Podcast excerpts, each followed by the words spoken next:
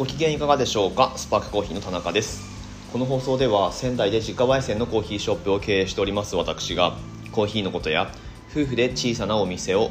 経営している日常についてをお話ししています。文字通り仙台のコーヒー焙煎所から毎朝10分から15分程度で配信している番組です。はい今日は8月の1日日曜日でございます。もう8月かっていう感じでしょうか。どうでしょうかねこの辺り。時間が経つのが。1年経つのが早いななんていう話をちょいちょいねあの月が変わったりするたびに聞きますけれどもこの辺りどうお感じでしょうか。僕はあんまりなんかそういうのってないんですけれども。はい。まあ良くも悪くもフラットナインバーのメンタルの持ち主ということになってますので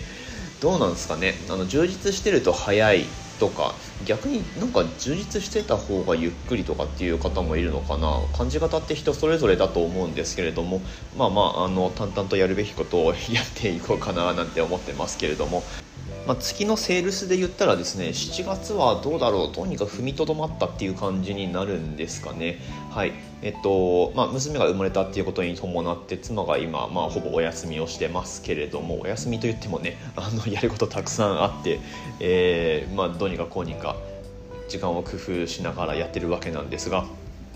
はい、えー、ので全然休んでるわけではないんですがねもう本当に、えー、頭が上がらないですけれども。えっ、ー、と7月ですね。豆の売れ行きが落ちないですね今年は。うん。あの毎毎夏というか、この時期はもちろんセールス豆の方がガクッと下がるんですけれどもやっぱりお家でコーヒー楽しまれてる方が増えてるっていうのはあるんでしょうかね、うん。まあ、特にうちのお店の場合はっていうことですけれども。まあでも全体としてもちょっと増えてはいるのかなやっぱり。ね。あのおうち時間っていうのがまあ、あんまり言われなくなったような気もしますけれどもむしろそれは定着してきたっていうふうにも言えるのか、うんうん。ねあのまあ、旅行行ったりとかっていうのにお金が回らない反面こうお家で、えー、過ごすためのなんだろう消費っていうところに皆さんお金をかけてるのがちょっといいものをねあの、まあ、食べたり飲んだりしようかなっていう気分があるのかどうか分かりませんけれども、まあ、あのありがたいことにコーヒー豆の売り上げっていうのはまあうんと悪くはないですね。数年前の冬場と同じくらいのキロ数この夏7月でも出てるので、まあ、やっぱりね豆売り店としては続けていくことが、えー、まあ、まず何より大事で。でその上で一回コピーのお客さんを毎回集客し続けるっていうのはもうこれはすごく難しいので常連さんになってくださる方をこうどんどんつけていくっていう必要があるんですね。なので美味しいコーヒーを出し続けるっていうことはもちろん重要なんですけれどもまあそれ以上に大事なのがまあ何ていうかアフターサービスみたいなところにもなってくるのかなと思ったりしています。はい。あと新商品出したりとかね、えー、まあ、新しいニーズに応え続けるっていうのが必要なのかなと思いますけれども、うん。まあ、アフターフォローっていうところで言ったらね再三ちょっと言ってますけれどもなんかコミュニティ作った方がいいんだろうなと思いつつまだ着手できてないんですけれどもそろそろ動き出そうかななんて思ったりもしております。はい、えー、そんなオープニングトークはこのくらいにしておきまして今日はですねあのレターを頂いております。ちょっとリサーチが必要なテーマにはなるんですけれども僕の持ち合わせの知識でちょっとまあ日曜らしくゆるっと喋ってみようかななんて思っております。コーヒーの価格についてですね、え、今日はお話ししていこうと思いますのでぜひ最後までお付き合いください。この放送は小さなお店を応援するあなたを応援しています。はい早速レターを読み上げていきますね。いつも楽しく拝聴しております。ブラジルの干ばつや霜の被害でコーヒーの生産量が激減する影響で流通しているコーヒー豆が2倍近くに値上がりするといったニュースを見かけました。これはスペシャルティーコーヒーを含めた日本での流通にも影響あるんでしょうか？コーヒーを気軽に飲めなくなる生活は嫌だなと心配しています。わかる範囲で教えていただけると嬉しいです。という、え、レターをいただきました。ありがとうございます。はい、この話題皆さんご存知でしょうかね、まあ、コーヒーのこの価格に関するニュースってちょいちょい細かくは常にあるんですけれどもここまで大きく、えー、取り上げられるっていうのも珍しいのかなという事態になっております。ブラジルの総害ですね。下の害と書いて総害と言いますけれども。はいえっとまあニューヨークの先物価格ですね。アラビカコーヒーの価格がえー、倍くらいになってますよというお話ですね。うん、でこの辺りについては正直私たちロースターとしては常日頃ウォッチしてるわけではないのであまりこ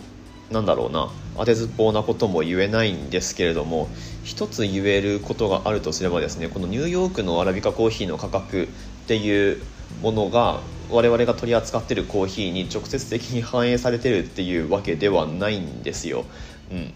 あくまでこのニューヨークの価格ってコモディティ品になるので、えっとまあ、私たちが扱っているのはまた別枠っていう感じになるんですよね。これちょっと説明が難しいな。うん。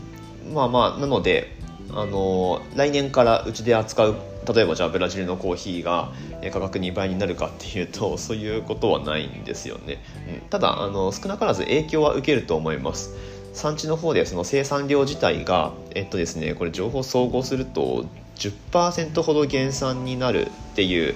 えー、予測が出てるんですけれどもはい。まあまああの収穫量が減ってでも需要があるっていうことはやっぱり価格が上がるっていうことにつながるので、まあ、ニューヨークの価格と必ずしもその連動は、えー、しっかりしないとはいえ、まあ、安くなるってことはまずないだろうなっていう感じはいたします。ブラジルの総害ってこれ皆さん写真ご覧になりましたかね？ブラジルでま雪が降ったり霜が降りたりっていうのはあまりイメージないかもしれないんですけれども、まあ、そこまで珍しいことではないんですね。ただ今回ちょっとそのえー、被害が大きかったっていうことで話題になってるわけなんですがえっとですね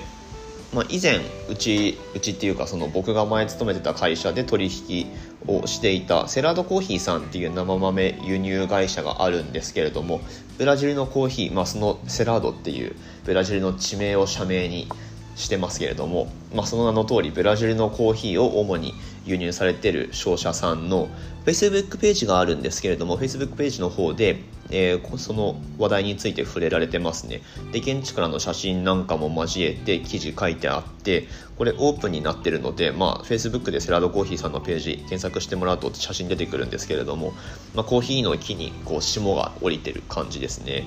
これは結構ショッキングな画像ですね、うん、あのよく僕が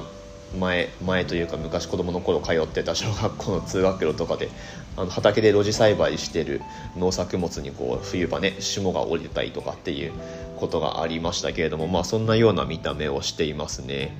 まあでもこれがコーヒーだっていうんだから驚きですね。ただ、えっと、時期的に収穫はほぼほぼ終わっていた時期であるようでなのでえ直近のその収穫量にはあまり影響しないんじゃないかというふうにも言われています。ただまあね木自体が実だけではなくて木自体がダメになってしまうっていうケースも、ま、多々あるでしょうから、まあ、次の収穫の時にはちょっとやっぱり収穫量が落ちるだろうということになりますね。うん、はい。まああの年によってこれってあのまあ、あることなんですよね。あり得ることではあるんですよね。ただまあ最近だとねその環境、えー、なんだ気候変動ですね。の影響でえー、まあ、天候が不安定であるっていうのはだいぶなリスクになってるので、まあ、今後どうなるかっていうのはちょっと不透明ですけれども、うん、ただニューヨーク価格の高騰っていうこと自体はまああの長期で見れば以前にも何回も起こっていることなのでそれでその翌年のコーヒーの価格が倍に跳ね上がるとかっていうことはまずないですし、うん、なのでねあのちょっと記事をこれについての記事をえーと、いろいろパラパラっと見てみましたけれども、まあ、海外の記事なんかではコーヒーを買いだめすることをお勧めするなんていう記事もありますけれども今のうちからそれをする必要は僕はないんじゃないのかなと思ったりしています。はいえっとまあ、とりわけそのスペシャルティーコーヒーっていうあの分野で言えば商社と農園、まあ、ないしは農協の方で直接取引をしてで価格を決定してるっていうケースが多いと思うのでそのニューヨークの価格が反映されてるっていうわけではないんですよね。じゃあニューヨークの価格はどこで反映されてるんだっていうと、まあ、これはコモディティ品になるわけなんですがうんとまあこの辺りは僕はちょっとあまり詳しくないですね。大きいあの大手商社がうんとまあ、先物取引で買い付ける際には多分このニューヨークの価格っていうのでもって取引を行うんでしょうけれども、まあ、我々がこう接するような生豆商社さんを介した取引においては、まあ、ニューヨークの価格っていうのはあまり、えーとまあ、直接的な影響はまずないですね。はい、ちなみに、うんと、今回のケースで言ったら、えっと、ポンドあたりの価格が200セント通常100セントだったところが200セント、まあ、2ドルまで上昇してるっていう話題だったと思うんですけれども1ポンドをまあざっくり本当ざっくり、えー、0.5キロってことにしてじゃあキロに値段を換算してみると今高騰してる価格でポンド、えー、2ドルってことなんで、えー、1キロは大体2ポンドってことにすると4ドルですか1キロ。400円ちょいくらい？440円くらいですか？アラビカコーヒーの価格としてコモディティ品のアラビカコーヒーの価格として440円くらいと、うん、確かにこれは高いかもしれないですね。うんうん。まあ、ブラジルのそのグレードがそんなに高くないものとかであれば1キロ大体僕が知ってる価格で300円くらいで取引流通されてると思うんですよね、まあ、そこからするとだいぶ高いですしまあ、そうなってくるとマス商品においては、まあ、やっぱりちょっと影響あるんじゃないのかなとは思います。ただですね私たちが普段扱っているスペシャルティーコーヒーのじゃあ生豆の価格ってどのくらいかっていうと、まあ、大体1000 1000円以上はしますね。なので倍以上は絶対するってことになってて、まあ、1500円前後、まあ、定番として扱ってるもので1500円前後くらいででいいものってことになると、まあ、もっともっとキロ3000円とか今うちで一番高いもので言ったらケシャビレッジのもので、まあ、キロ1万円くらいってことになるんですよね。はい、えー、キロ400円のものからキロ1万円のものまであるんですよコーヒーって。まあ、もっと上を見ればもっとありますけれどもね、はい、キロで10万円単位のものっていう、えー、まあ、経営者ですけれどもっていうのも存在します。なのでまあ大事なことは適正価格をつけるってことだと思うんですけれども、まあ、適正価格の考え方っていうのもそれぞれねあの、まあ、いろんなそのフェーズにある業者さんによって異なるんでしょうしうちの場合で言ったら、まあ、あのお客さんに買いやすい価格とはいうものの、まあ、やっぱりちょっといいものを扱ってますよっていう、えー、立て付けでやってるのであまり安く出すってこともしてはいけないんですよね。はいまあ、ましてやそのギシャビレッジの経営者なんかを例えばその 100g1000、えー、円くらいで販売してしまうと それはそれでそのギシャビレッジっていうブランドのその価値基礎にもつながるわけでもちろんねうちとしても、えーうちのブランドの価値っていうのもまあ少なからずあるわけなのである程度値段つけないといけないっていう、まあ、なので 100g だと4000円くらいですか？にしてるんですけれども、まあ、何もねその利幅をたくさん取りたいって思ってるわけでは全然なくって、うん。まあ、適正な価格っていうのはどの辺りか落としどころはどの辺りかなっていうのを常日頃考えながらやってるわけですね。はい、なので生豆ってねあのまあからくりを明かしてしまえば別に調べれば分かることなので全然いいんですけれども1キロで1500円とかなんですよ。これどうですか？豆焙煎豆で 200g で1500円くらいで皆さん買われてると思うんですけれどもまあ実際その原料の価格としてはそのくらいってことにはなるんですがじゃあまあその単純に値付けをするにあたって原価比率だけ考えればいいのかっていうともちろんそうではなくって、えー、その商品化するまでにはいろいろなこう、まあ、労力コストっていうのがかかってるわけですね、はい、もちろん焙煎をするっていうのもそうだしあとはまあその袋詰めですね。袋そのものっていうのもありますしあとはその袋詰めする作業にかかる労力っていうのも考える必要があるわけですね。はい。まあ、あとはもっと言うとそもそも私たちの、えーまあ、プロとしてやっている経験値であるとかまああとはそのなんだろうなその他もろもろかけてきた労力っていうもの全部ひっくるめてじゃあこのくらいいただければ私たちのビジネスが続けていけるよねっていう、まあ、次のその仕入れのための、えー、経費としての利利幅っていうのも出さないといけないので、えっていうところを考えて、まあ、結構ねそれでもギリギリのところで値付けはしてるんですけれどもなかなかねあのこれが難しいですよね。あとはドリンクのコーヒーが1杯500円でいいのかっていうそこもまだまだ議論の余地があるんじゃないのかなというふうに個人的には感じていて、まあ、そのコーヒー1杯の原価で言ったらいくらスペシャルティーコーヒーを使ってますとはいえ100円を超えることっておそらくないんですよコーヒー1杯の。そうだよな多分。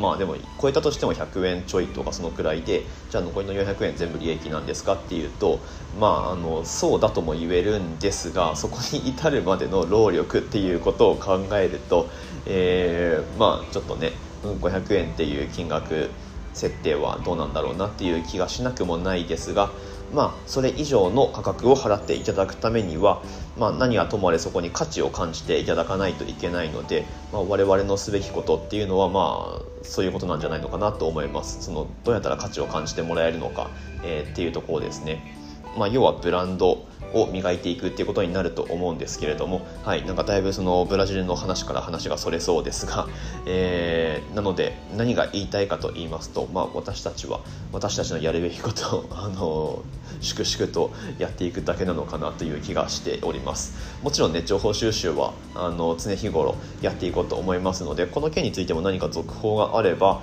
またテーマとして取り上げてお話ししていこうと思います。すみません。ちょっとねあまりあの知識を持ち合わせていない分野なんですがあの今後勉強していこうと思いますので引き続きフォローしていただけますと幸いでございます。レターありがとうございます。はい。ということで最後までお聴きくださいましてありがとうございました。今日は日曜日ということで実店舗の方は午後1時オープンとなっております。はい。1杯500円のコーヒーが飲めるのは今だけかもしれませんね。はい。まあ、実際そうですよね。僕が僕がというかうちのお店がなんかでこう優勝しましたとかチャンピオンになりましたとかっていうと、まあ、それはやっぱり1杯500円でコーヒーを出してしまうとまあ、その大会の権威性にもよりますけれどもやっぱりちょっとまずいわけですよね。チャンピオンの勝ちっていうのが確かにあるので、うん。まあ、あとはチャンピオンじゃないにしてもそもそもこの縮小していく一方の日本経済の中にあってブランド価値上げていかないことにはもう勝ち筋がないよねっていうのはもうあのご存知の通りだと思うので、まあ、私たちスパークコーヒーとしてもブランド価値をね今後もっともっと上げていけるような何か工夫をしていかないとなというふうにちょっと危機感を持って過ごしているところでございます。まあ、このラジオ音声配信なんかもそのねあの ブランド価値交渉に役立ってんのかなまあまああのそういったところに無形のものでねやっぱりその単純に原価比率っていうよりも無形の価値っていうところを感じていただけるような何か働きかけをしていかないとなというふうにちょっと思ったりもしています。はいということで最後だいぶ話がそれましたけれども今日の放送面白かったよという方はですねぜひリアクションしていただけますとあの続けていく励みになりますのでぜひ放送に対するいいねだったりとか、えー、まあ、コメントだったりとかいただけますととても嬉しく思いますのでよろしくお願いいたします。ということで日曜日ですね素敵な休日をお過ごしください。また明日の放送でお会いしましょう。美味しいコーヒーで一日が輝く。Good Coffee Sparks Your Day スパークコーヒーの田中でした。